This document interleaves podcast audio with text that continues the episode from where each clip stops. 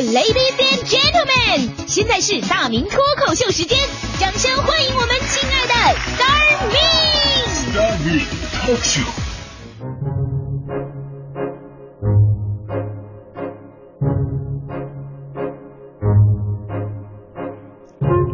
欢迎各位来到今天的大明脱口秀，我是大明。每年呢，到了刚刚高考结束的这个时候，我身边呢就有很多的朋友来问我一些关于上大学的问题。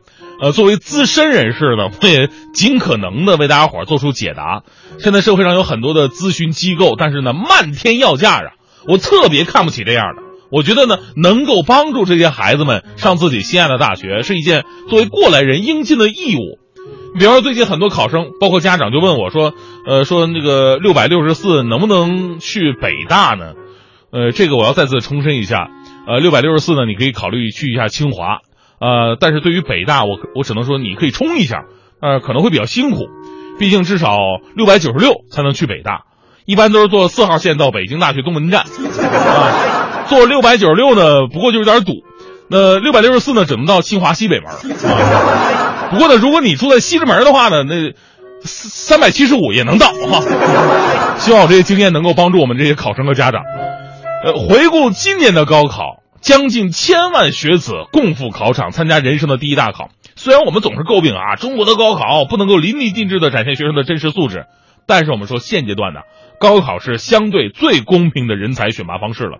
而且其实不仅咱们中国。在世界各地都有高考形式的存在，而且惨烈程度比中国是有过之而无不及呀、比方说韩国高考，韩国高考呢跟我们是最像的，也算是一考定终身。所以呢，为了考上好大好大学，这个韩国的小欧巴们是根本就没时间玩浪漫。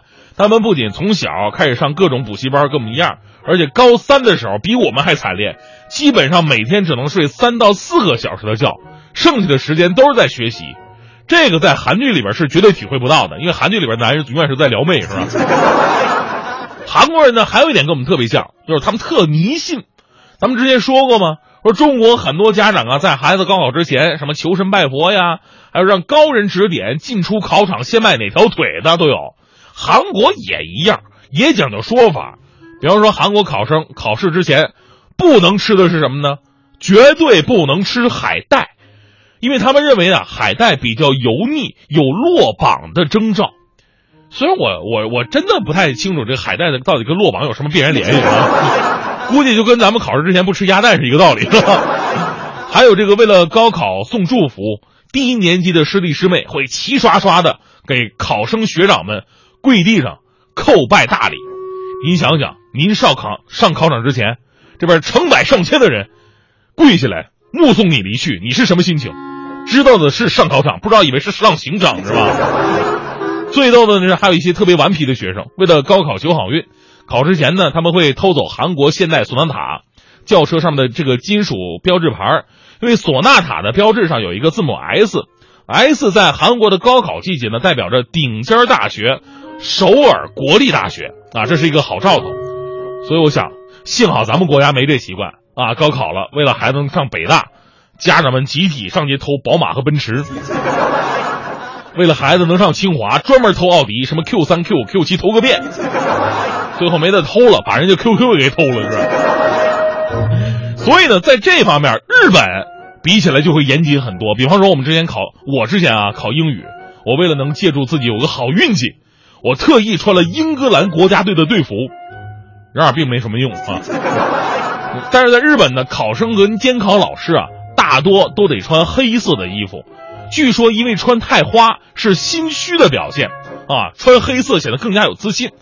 这个跟咱们国家完全不一样，咱们高考穿什么真的是有讲究的。比方说，第一天穿红色，这叫开门红；下午穿绿色，这叫一路绿灯；第二天穿灰色和黄色，这叫走向辉煌。送考的妈妈要穿旗袍，这叫旗开得胜。送考的爸爸要穿马褂，这叫马到成功。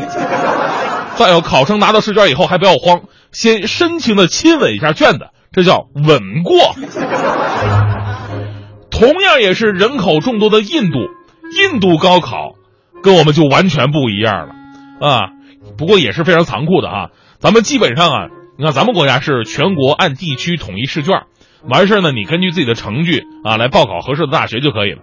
但印度啊是大学自己出题，你喜欢哪个大学啊，你就去考他出的卷子。所以呢，印度的兄弟一到高考阶段，就跟赶场子似的，你要跑多少个地方，取决于你填报了多少志愿。说到这个填报志愿呢，这是很多家长跟学生心中的痛。每年这里边都有很大的学问，怎么填报真的有讲究。有的时候没填好吧，你就白瞎分数了。但在伊朗完全没有这个问题。伊朗考生可以根据自己选择的考试科目填写一百个志愿，一百个。我估计让咱们填写一百个志愿，甭管能不能续上，你写都写不出来，是吧？但实际上啊，伊朗只有五十四所国立大学和一些国立医学院。而考生人数太多，导致学校承受能力有限，一些重点的顶级大学录取比例只有百分之五。所以说，这一百个志愿呢，很多都是自己写出来自己骗自己的。就好像当年我第一次高考，我三百多分，我第一志愿也是北大，你说是？后来确实证明北大没有瞎，是吧？除了咱们刚才说的。高考在欧美国家也有，只是叫法不太一样。比方说，大家伙熟知的美国的叫 SAT，英国的叫 A Level。那欧美国家呢，有一点非常好，就是虽然考试非常重要，但是他们大多更加重视平时的成绩，占据了很重要的一个比例，而且不是一考定终身。你像美国的 SAT 一年会考很多次。那这里边最过分的是谁呢？最过分的是加拿大，加拿大人家压根儿就没有高考的概念。大学录取，人家看的是高中三年的平均成绩，参加的重要活动，还有你获得的奖项。所以说，每年六月份的时候就是最气人的。当你们还在紧张备考的时候，人家加拿大的学生已经拿了好几份大学录取通知书了。你还在掂量报志愿、报哪个学校的时候，人已经策划到哪儿去旅行了。其实呢，我们一代又一代人呢，为高考而努力，是我们最难忘的青春记忆。高考留下的不仅仅是分数，还有你年轻的时候认真和汗水，努力过才不负青春。所以呢，我们要正确认识高考，这是人生的一个过程，并不是终点。相反呢，它更像是一个新的起点。你看，很多孩子高考完之后啊，哟，这万事大吉了，好像人生就没什么任务了。上了大学再去上课的状态，那跟高中上课完全不一样了。所以说呀，高中生们不要感叹什么，哎呦，一毕业呀，这个班呢估计是聚不齐了。我跟你说，这没什么了不起，在大学别说毕业了，上课人都聚不齐。我们不能用高考的成绩决定人的成败。最后，节目的最后跟您说两份名单，您看看，您对这两份名单哪一个名字是最熟悉的？第一份名单里都有谁呀？傅以健、王士丹、毕沅。林昭堂、王云锦、刘子壮、陈沆、刘福尧、刘春林，你认识几个？再看看第二份名单里边都有谁？曹雪芹、胡雪岩、李渔、顾炎武、金圣叹、黄宗羲、吴敬梓、蒲松龄、洪秀全、袁世凯。这两份名单，哪份名单你认识的人多一点咱们揭晓答案吧啊！第一份名单呢，都是清朝科举状元。第二份名单都是当时的落地秀才没考上的，所以这个故事啊，其实告诉我们一个道理，非常重要，就是人生啊无限，真正的考场